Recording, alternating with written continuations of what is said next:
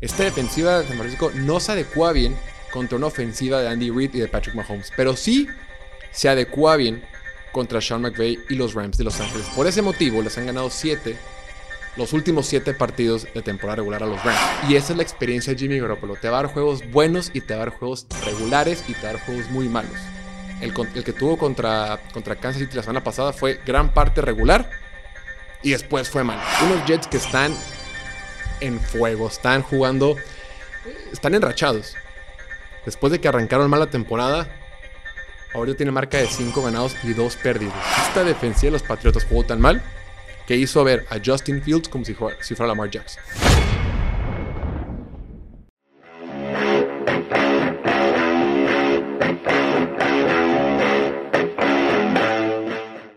Bienvenidos a esta edición de Piloto Fútbol, episodio número 297 de este su podcast favorito con sentido de confianza en todo lo relacionado al fútbol americano. Ya es jueves, jueves 27 de octubre de 2022 y ya tenemos NFL otra vez. Hoy por la noche tenemos el partidazo. Creo que es un partidazo eh, entre los Ravens de Baltimore y los Bucaneros de Tampa Bay. Para mí los Ravens, aunque la gente nos critique, aunque la gente diga que no es cierto, para mí los Ravens son el tercer mejor equipo de la NFL. ya sé que batallan en la ofensiva con el juego aéreo, ya sé que la defensiva tiene algunas deficiencias, pero cuando ese equipo está en sintonía, cuando está funcionando bien, es imparable. Le ha costado trabajo cerrar partidos, pero si tres jugadas hubieran salido diferentes, los Ravens pudieran estar hasta invictos. Ya sé que lo hubiera, eh, no existe, lo que sea, pero bueno, ese es tema de otro día. Hoy, como cada jueves, vamos a hablar de las previas de la semana. Hay varios partidos para esta semana 8 que van a estar muy interesantes y queremos comentar algunos de los que tendremos el día, el día de hoy. Empecemos. Para mí el partido de la semana, bueno, no, uno de los partidos de la semana es sin duda el duelo divisional entre los Rams de, de Los Ángeles contra los Ravens de San... A ver, ¿qué está pasando? Los Rams de Los Ángeles contra los 49ers de San Francisco. Me estoy trabando porque quería buscar rápidamente cómo va su récord entre ellos. Pues porque tiene la marca de que. Sí, los últimos. Último partido de temporada regular: 1, 2, 3, 4, 5, 6, 7. Los ha ganado Kyle Shanahan. El único partido que ha ganado los Rams fue el de los playoffs de la temporada pasada en la ronda. En la final de conferencia, ¿no? El único que importa. Pero bueno, este equipo ya se enfrentó en un Monday Night hace tres semanas, más o menos. Pues fue el 3 de octubre. Eh, sí, como cuatro semanas. Tres, cuatro semanas. Y en aquel partido los 49ers ganaron cómodamente en casa por marcador de 24 a 9. Ahora se van a enfrentar al SoFi Stadium. Esto ya está sonando mucho. Los 49ers obviamente vienen de perder de forma de forma dura frente a los Chiefs de Kansas City y los Rams vienen su semana de descanso. Yo no estoy muy preocupado con los 49ers. Ya sé que se dieron un poquito exhibidos, ya sé que Andy Reid y Patrick Mahomes exhibieron a todos el manual de cómo, eh, de cómo vencer a esta poderosa defensiva de Demico Ryans y los 49ers. Ya lo sé.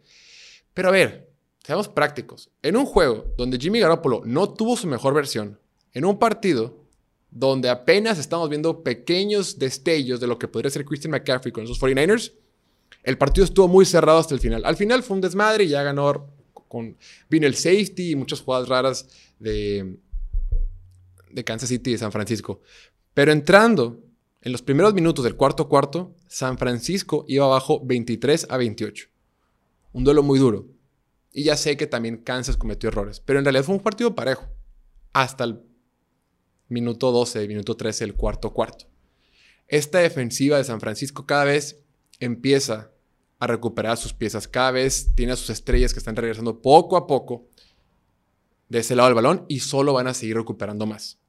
Esta defensiva de San Francisco no se adecua bien contra una ofensiva de Andy Reid y de Patrick Mahomes, pero sí se adecua bien contra Sean McVay y los Rams de Los Ángeles. Por ese motivo les han ganado siete, los últimos siete partidos de temporada regular a los Rams esta defensiva de San Francisco sigue siendo durísima, sigue siendo la número dos en sacks, siendo la número dos que más presión genera en relación a las jugadas que tiene, a los quarterbacks. Es sexta en yardas por jugada, es séptima en métricas de DVOA, lo hemos comentado, esta métrica la vamos a comentar mucho hoy. El DVOA es una métrica que mide la eficiencia en función del tipo de rival al que te enfrentas. Lo hemos comentado, no todas las yardas valen lo mismo. No es lo mismo que tú consigas 5 yardas en tercera y 3 que consigas 5 yardas en tercera y 14. Aunque técnicamente son las mismas 5 yardas, en realidad para efectos de la determinación del juego, eh, pues no es lo mismo, ¿no? No vale lo mismo. Entonces, eso es lo que mide esta métrica. La defensiva de 49ers es muy buena y la defensiva de 49ers se adecua muy bien a la ofensiva de Sean McVay. A eso súmale que esta ofensiva de los Rams es número 30, o sea, esta línea ofensiva los Rams es la número 30 en bloqueo de pase. Le han golpeado muchísimo, muchísimo a Matthew Stafford. Es de los quarterbacks más, con más sacks de toda la NFL. Nada más quiero sacar el número exacto porque es el quarterback número 5 con más sacks de toda la NFL. Solo detrás de Justin Fields, Joe Burrow, Matt Ryan, Carson Wentz y después Matthew Stafford con 22 sacks.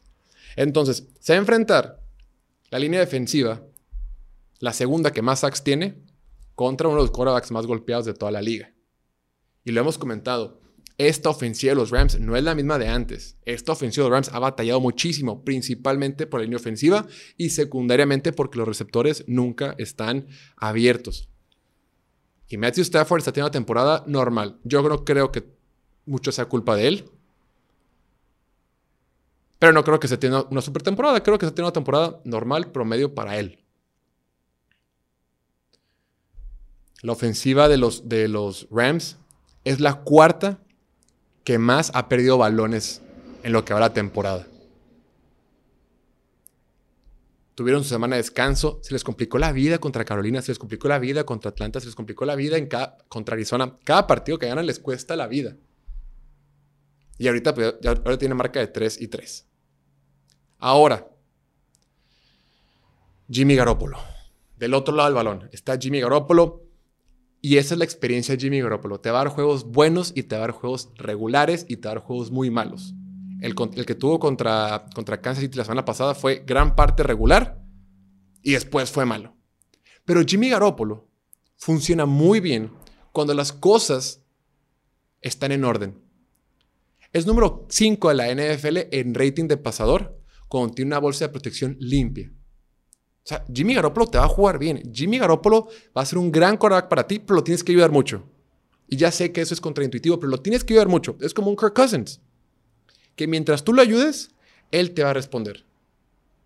Y ahora que ya viene Christian McCaffrey, que obviamente va a ayudar por el juego por tierra. Si de por sí la ofensiva por tierra de Kyle Shanahan siempre funciona. Ahora con un gran corredor que no solo te ayuda con el aspecto por tierra, que también lo puede usar como receptor en el slot, que también lo puede usar como un, corredor que sale de, la, detrás de la línea de scrimmage para buscar pase le va a dar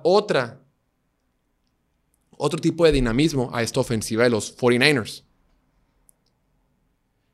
Y partiendo de que esta defensiva de los Rams es la número 31 en porcentaje de presiones generadas, es la penúltima, o sea, la penúltima más mala en generar presiones al quarterback, creo que es un tipo de escenario que se le va a favorecer mucho a los 49ers.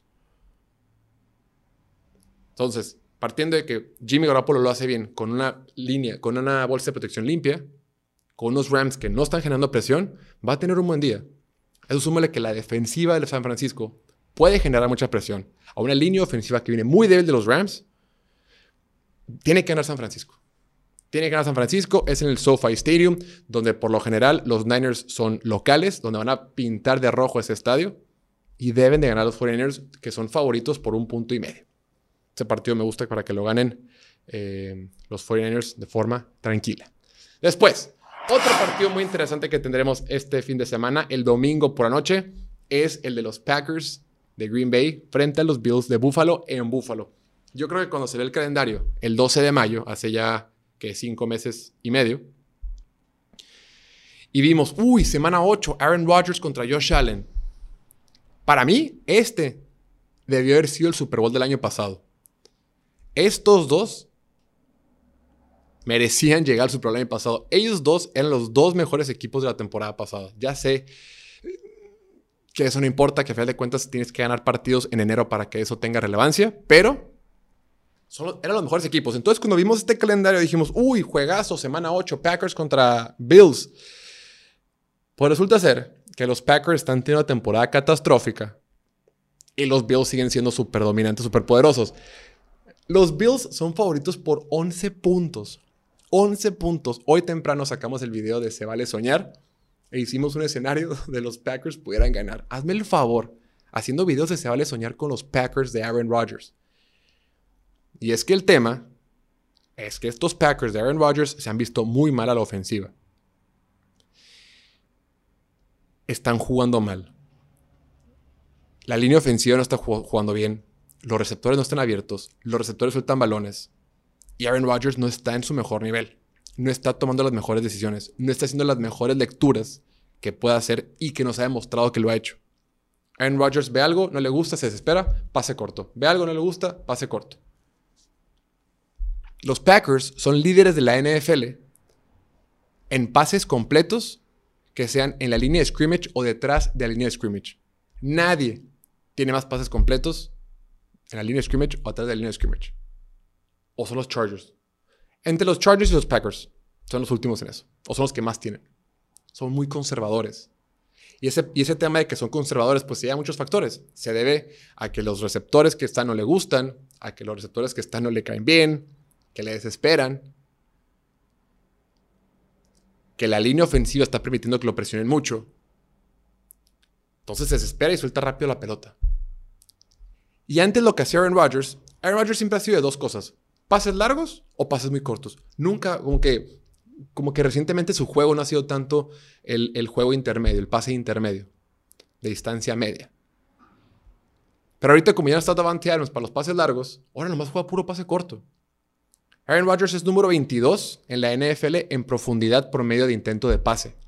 Puro pase corto, número 22. Ahora la bronca es que se va a enfrentar a una defensiva de Búfalo que es la número uno en métricas de DVOA, en métricas de eficiencia. Número 4 en yardas permitidas por jugada. Número 1 en puntos permitidos por partido. Número 3 en robos de balón. Es una defensiva durísima que aunque ha tenido lesiones, que aunque ha tenido bajas, que aunque ha tenido entradas y salidas de jugadores, te roba el balón, se comunica muy bien y te complica mucho la existencia de las ofensivas. Y lo han demostrado. Desde la temporada pasada a esta. Yo lo que decía en el video es que, a ver, el juego por tierra de los Packers ha estado funcionando. Aaron Rodgers, es, Aaron Rodgers, Aaron Jones, perdón, el corredor estrella de los Packers, ah, que también es líder, pues no sé, no sé si numéricamente es líder, Ah, lo checo. Pero también parece ser que es líder en yardas de, aéreas de pase. Pero no sé. En yardas por tierra, sí es líder. Y es número 10 de la NFL en yardas por acarreo. Promediando 5.5 yardas por acarreo. Es número 10 de la NFL en yardas después del contacto por intento. O sea, genera mucho él. Y siempre que corren la pelota con él, la ofensiva funciona, la mueven. Pero tanto en el partido contra los Jets como el partido pasado que tuvieron frente a Washington, abandonan el juego por tierra. Yo no entiendo por qué. Estaba funcionando y lo abandonan. Entonces la clave para que este equipo de Packers pueda tener esperanza frente a los poderísimos Bills, tienen que correr el balón. Tienen que ser un poquito más profundos con los pases que intenta Aaron Rodgers. No pueden estar permanentemente en segunda y diez, en tercera y diez con, con, con ganancias muy, muy, muy cortas. La ofensiva de Packers es número 18 en yardas por jugada. O sea, hay 17 equipos que generan jugada por jugada más yardaje que los Packers. Y del otro lado, pues está Josh Allen. O sea, va a ser un reto mundial de tener a Josh Allen. Josh Allen que está jugando en modo Dios, siempre lo decimos, está jugando a un nivel sobrenatural ni vale la pena que en todas las métricas es 1, 2 o 3 o 4 o 5. Es top 5 en todas las métricas, Josh Allen. Y la ofensiva está funcionando. La ofensiva es la número 1 en yardas por jugada, número 2 en, puntos por partido, número 2 en DVOA. Fantástico. Se va a enfrentar una defensiva de Packers, de la que tanto había hablado yo, de la que yo decía que iba a ser la mejor defensiva de la NFL esta temporada, porque tiene un montón de estrellas, tiene un montón de talento en todas partes, pero cometen muchos errores cometen muchos errores mentales, errores de comunicación, errores de entendimiento entre los corners. Y ahorita la defensiva de los Packers es número 25 en métricas de DVOA. Es una mala defensiva. Por más que tiene estrellas. En, literalmente, línea defensiva, pass rushers, linebackers, safeties y corners tienen puras estrellas, pero no ha funcionado. Yo creo. Eh, oye, y ahí ves a Aaron Rodgers diciendo durante la semana en rueda de prensa de que no, nadie confía en nosotros. Le van a echar muchas ganas, creo que le van a mantener algo cerrado, pero este partido tiene que ganar Buffalo. Buffalo es claramente superior en todos los aspectos a Green Bay y jugando en casa contra estos Packers que vienen muy disminuidos, pues debe ganar cómodamente los Bills de Buffalo. Después, este partido va a estar súper interesante. No es el partido de la semana, pero va a estar muy interesante. Los Giants de Nueva York y su marca de 6 ganados y 1 perdido se enfrentan a los Seattle Seahawks, quienes son líderes de la división oeste de la conferencia nacional. Los Giants. Los Giants liderados por su super Saquon Barkley. Escucha esto, Saquon Barkley es número 2 de la NFL en yardas por tierra, ¿no? Pero es número 3 en la NFL en jugadas donde avanza 10 yardas o más. Y número 2 de la NFL en jugadas donde avanza 15 yardas o más. O sea, no solamente está acumulando mucho volumen de yardas, sino son grandes ganancias. Es explosivo. Jugadas grandes. El tipo se está echando el equipo al hombro. Brian Dable, el head coach, junto con Mike Kafka, el coordinador ofensivo, están ideando una ofensiva donde dicen, a ver, ¿quién es mi mejor jugador por muchísimo? ¿Quién me puede dar esperanzas para ganar? Démosle la bola a Saquon Barkley. Démosle la bola como sea. Hagamos formaciones raras, formaciones con tres tight ends, con dos corredores, formaciones sin receptores, formaciones con eh, Saquon Barkley recibiendo la pelota él, como quarterback. Formaciones donde Daniel Jones está por fuera. Hagamos formaciones locas, pero prioricemos dar la pelota a nuestro mejor jugador. Y lo han hecho muy bien. Y después, cuando tienen que usar a Daniel Jones, lo han usado por tierra, que ha sido fantástico. Como pasador ha sido regular y ahí va, va poco a poco. Como lo digo con Zach Wilson, mejorando un centímetro a la vez, poco a poquito. Pero la ofensiva en general funciona, porque esta ofensiva de los Giants está siendo complementada por una buena defensiva. La defensiva de Giants, eh, liderada por Wink Martindale, quien era coordinador defensivo de los Ravens de Baltimore, está mandando un chorro de presión. Y en momentos clave, en el cuarto cuarto, cuando más lo necesitan, están haciendo la diferencia, generan las presiones. Aparece Kevin Thibodeau, aparece Leonard Williams, aparece Dexter Lawrence en jugadas clave. Esta defensiva de Giants es número 6 de la NFL en puntos permitidos por partido. O sea, a pesar de que son la número 26 en yardas permitidas por jugada, o sea, les mueven mucho el balón, pero ahora de llegar a las, instancias finales, son número 6 en puntos permitidos. Se cierran bien. Ahora, van a tener un súper reto este fin de semana, porque se van a enfrentar a una súper ofensiva de Seattle. Esta, esta ofensiva de Seattle ya no es de que, ay, mira qué padre, ay, mira qué bien lo están haciendo, ay, mira, eh, qué divertido, qué dinámico, qué creativo con Gino Smith. No, Gino Smith ya lleva varias semanas, incluyendo esta, donde es líder de la NFL en porcentaje de pases completos. Gino Smith y su ofensiva son número 3 de la NFL en yardas por jugada, número 5 en puntos por partido. Gino Smith es número 3 en rating de pasador, número 3 de toda la NFL. Decíamos, la defensiva de Giants es la número 1 que más manda blitz, que más porcentaje de blitz manda por jugadas defensivas. Y Gino Smith es sexto en la NFL en rating de pasador cuando le mandan blitz. O sea, ¿quieres mandarle al blitz a Gino Smith? Perfecto. Solo hay cinco quarterbacks mejor que él en ese aspecto en lo que va de temporada. Ahora, la defensiva de Seattle, pues no es tan buena. Permite muchos puntos, permite muchas yardas y todo eso. Pero es séptima en la NFL en robos de balón. O sea, te va a permitir que la notes, lo que sea, pero cuando lo necesitas, van a aparecer y van a robar la pelota. Y le van a dar oportunidad a la ofensiva de que haga su chamba. Va a ser un partido bueno, ¿eh? Los casinos ponen a Seattle como favorito por tres puntos, es en casa. Pero esos tres puntos es porque están en casa. Es un partido prácticamente e-, en un campo neutral, no hubiera puntos para nadie. Va a ser un gran partido. Yo creo que lo gana Seattle. Tiene que ganar Seattle. Creo que ya se va a acabar poco a poco esta magia que ha demostrado los Giants. Ahora se enfrentan a un equipo que les está haciendo muy bien. Un equipo de Seattle que, híjole, qué año han tenido si alguien ganó el verano y la primavera del 2022 fueron los Seahawks de Seattle. En el draft, en la agencia libre, confiando en Gino Smith, desarrollando jugadores, es fantástico. Y, lo mejor de todo es que la próxima temporada tienen dos selecciones de primera ronda. Y luego, una, una selección de primera ronda va a ser la de Denver. Si la temporada terminara hoy, Seattle tendría el pick número 6 global porque es el que le pertenecía a Denver por el intercambio que tuvieron con Russell Wilson. Pero bueno, siguiente partido. Duelo divisional. Los Patriotas de Nueva Inglaterra, que acaban de perder contra los poderosos Osos de Chicago, visitan el estado de Nueva York. Bueno, es de, Nueva Jersey técnicamente. Visitan a los Jets. Unos Jets que están en fuego, están jugando, eh, están enrachados. Después de que arrancaron mal la temporada, ahora tiene marca de 5 ganados y 2 perdidos. Y aún así, estos Patriotas que se dieron muy mal frente a los Osos de Chicago, que la defensiva se vio muy mal contra Justin Fields, aún así Patriotas es favorito por un punto y medio. ¿Puedes creer? Una ofensiva de Patriotas que aún al momento de esta grabación no se ha definido quién va a ser el quarterback titular, no se ha definido si va a ser Billy Zappi o Mac Jones, y que además de eso,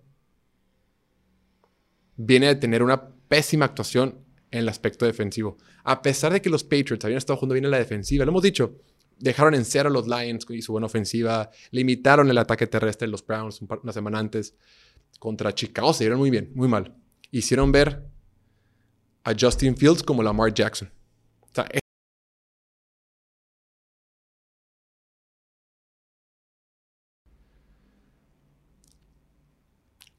esta ofensiva, y ahora, empezamos con la ofensiva de los Patriotas. La ofensiva de los Patriotas regala mucho la pelota. Mac Jones es el cuarto quarterback con más intercepciones de la NFL. Cuarto. Y se ha ausentado tres partidos. Los Patriotas son el segundo equipo que más regalan la pelota, que más pierden balones. Es una ofensiva que mueve el balón. Es la novena que más yardas la novena ofensiva que más yardas genera por, por, por jugada. Mueven la pelota, no tienen muchos puntos y regalan el balón, pierden el balón. Y se van a enfrentar a una defensiva de los Jets que está jugando muy bien. Esta defensiva de los Jets es top 10 en DVOA, top 5 en yardas por jugada, top 10 en puntos permitidos por, partido y número 8 en robos de balón. Sea Bailey Zappi o sea Mac Jones, van a batallar contra esos Jets. Ahora, es importante que se pongan a correr la pelota. Tienen que volver otra vez a, los, a lo básico, correr el balón. Ramondre Stevenson, el corredor de los Patriotas, está teniendo una muy buena temporada. Ramondre Stevenson es el líder de esta ofensiva, nos guste o no. Es sexto en la NFL en yardas por tierra. Y lo está haciendo de maravilla. Si hay una manera de cuidar el balón, proteger la pelota, gastarse el tiempo, llevar el ritmo del partido, va a ser a través de él. No cometas errores en la ofensiva si eres patriotas y permite que tu defensiva y Bill Belichick mareen a Zach Wilson y la ofensiva de los Jets. Claro, la ofensiva de los Jets lo está haciendo bien. Zach Wilson está jugando bien. Bueno, no es cierto, está jugando ok. Pero se enfrentan contra una defensiva muy bien coachada, como puede ser la de Patriotas, muy bien coordinada, como puede ser la de Patriotas, le van a hacer la vida imposible a Zach Wilson. Bill Belichick desayuna todos los días quarterbacks novatos o quarterbacks inexperimentados o u ofensivas que batallan. Lo hemos comentado en la semana. Ahí, ahí va a ser el camino para estos, para esta defensiva de los Pats. Esta defensiva de los Pats es número 3 en presiones generadas al quarterback, en porcentaje de presiones generadas al quarterback. Y la línea ofensiva de los Jets, de acuerdo con Pro Football Focus, es la número 29 de la NFL en bloqueo de pase. O sea, se enfrenta a la fortaleza de la presión que puede generar la defensiva de los Patriotas contra una debilidad que es la línea ofensiva por pase de los Jets. A eso súmale que perdieron a su hogar derecho, a quien tomaron la temporada pasada o el draft pasado en la primera ronda, a Elijah Vera Tucker, quien lo estaba haciendo muy bien. Esta ofensiva de los Jets viene disminuida. Perdieron a Elijah Vera Tucker, al, al hogar ofensivo, y además perdieron al que era su mejor jugador en ofensiva, con Breeze Hall. Lo estaba haciendo fantástico. Los números que estaba poniendo eran increíbles. Explosivo, emocionante, eléctrico. Genial. Pero pues ya está fuera. Claro, se trajeron a James Robinson, que yo creo que puede tener una buena temporada con ellos. Yo creo que James Robinson va a tener un muy buen 2022 con esos Jets de Nueva York. Pero pues tiene que adaptarse y aunque le vaya muy bien, no creo que tenga la misma capacidad que tiene Brees Hall. O sea, va a ser un detrimento para los Jets. Aunque es un buen parche, no va a ser lo mismo. Y con Zach Wilson, híjole, Zach Wilson, como que no, no le gusta estar en la bolsa de protección. De repente se sale y de repente regresa y hace sus giros y no sabes qué va a hacer. no sé. Ay, va a ser un partido muy parejo. Va a ser un partido muy parejo que yo veo que va a ser liderado por ambas defensivas. Pero creo que ahorita que los Jets están enrachados y los Patriotas andan batallando ese partido, lo tienen que ganar los Jets.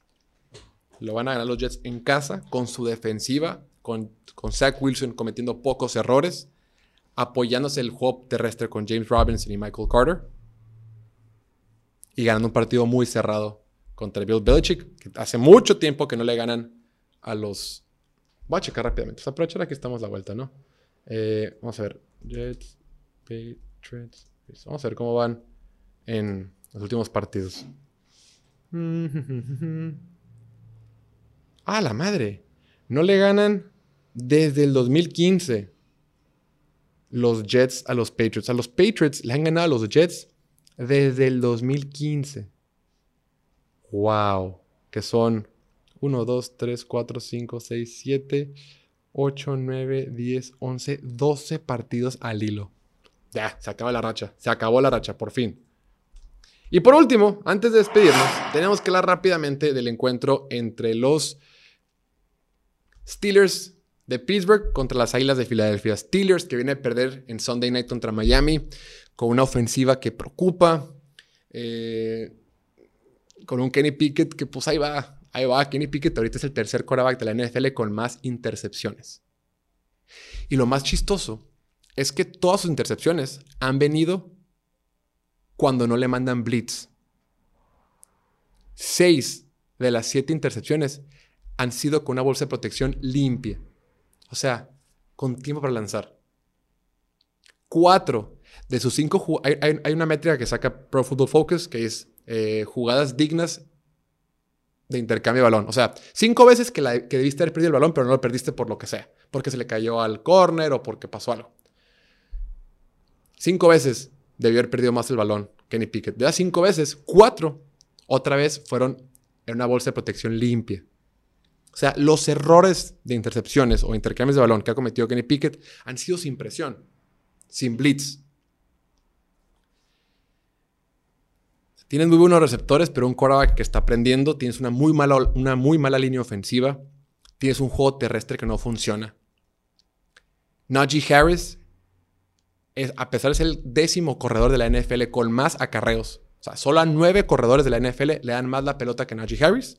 Aún así, Najee Harris es número 26 en yardas por tierra totales. Es número 34 de la NFL en yardas por acarreo. 34. Te recuerdo que hay 32 equipos. Y del otro lado del balón, se van a enfrentar unos Eagles que están jugando increíble. Se van a enfrentar a unos Eagles en Filadelfia que van invictos. Que están jugando una super ofensiva, que están jugando una super defensiva. Un equipo de Filadelfia que viene de descansar. O sea, los Eagles, este partido son favoritos por 10 puntos y medio.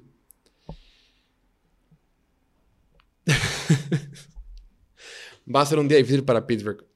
A lo mejor lo mantienen cerrado porque estos Steelers han demostrado que pueden mantener partidos cerrados, pueden hacer interesantes, pero es un partido que va a ganar Filadelfia cómodamente. Ahora, Filadelfia, ve el calendario de Filadelfia. Semana 8 ahorita contra Pittsburgh, después van contra Houston, Washington, Indianapolis, Green Bay. O sea, se pueden ir 11-0. Después está Tennessee. Solo de los equipos que les faltan, solo tres tienen récord ganador. Tennessee, Giants y Dallas. Todos los demás tienen récord perdedor. Y los Giants no creo que sean tan fuertes, la neta, aunque van bien.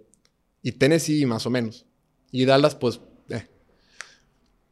Filadelfia se puede ir invicto. Es difícil, ya sé que falta mucho tiempo, falta mucho fútbol americano, pero así en papel se puede ir invicto.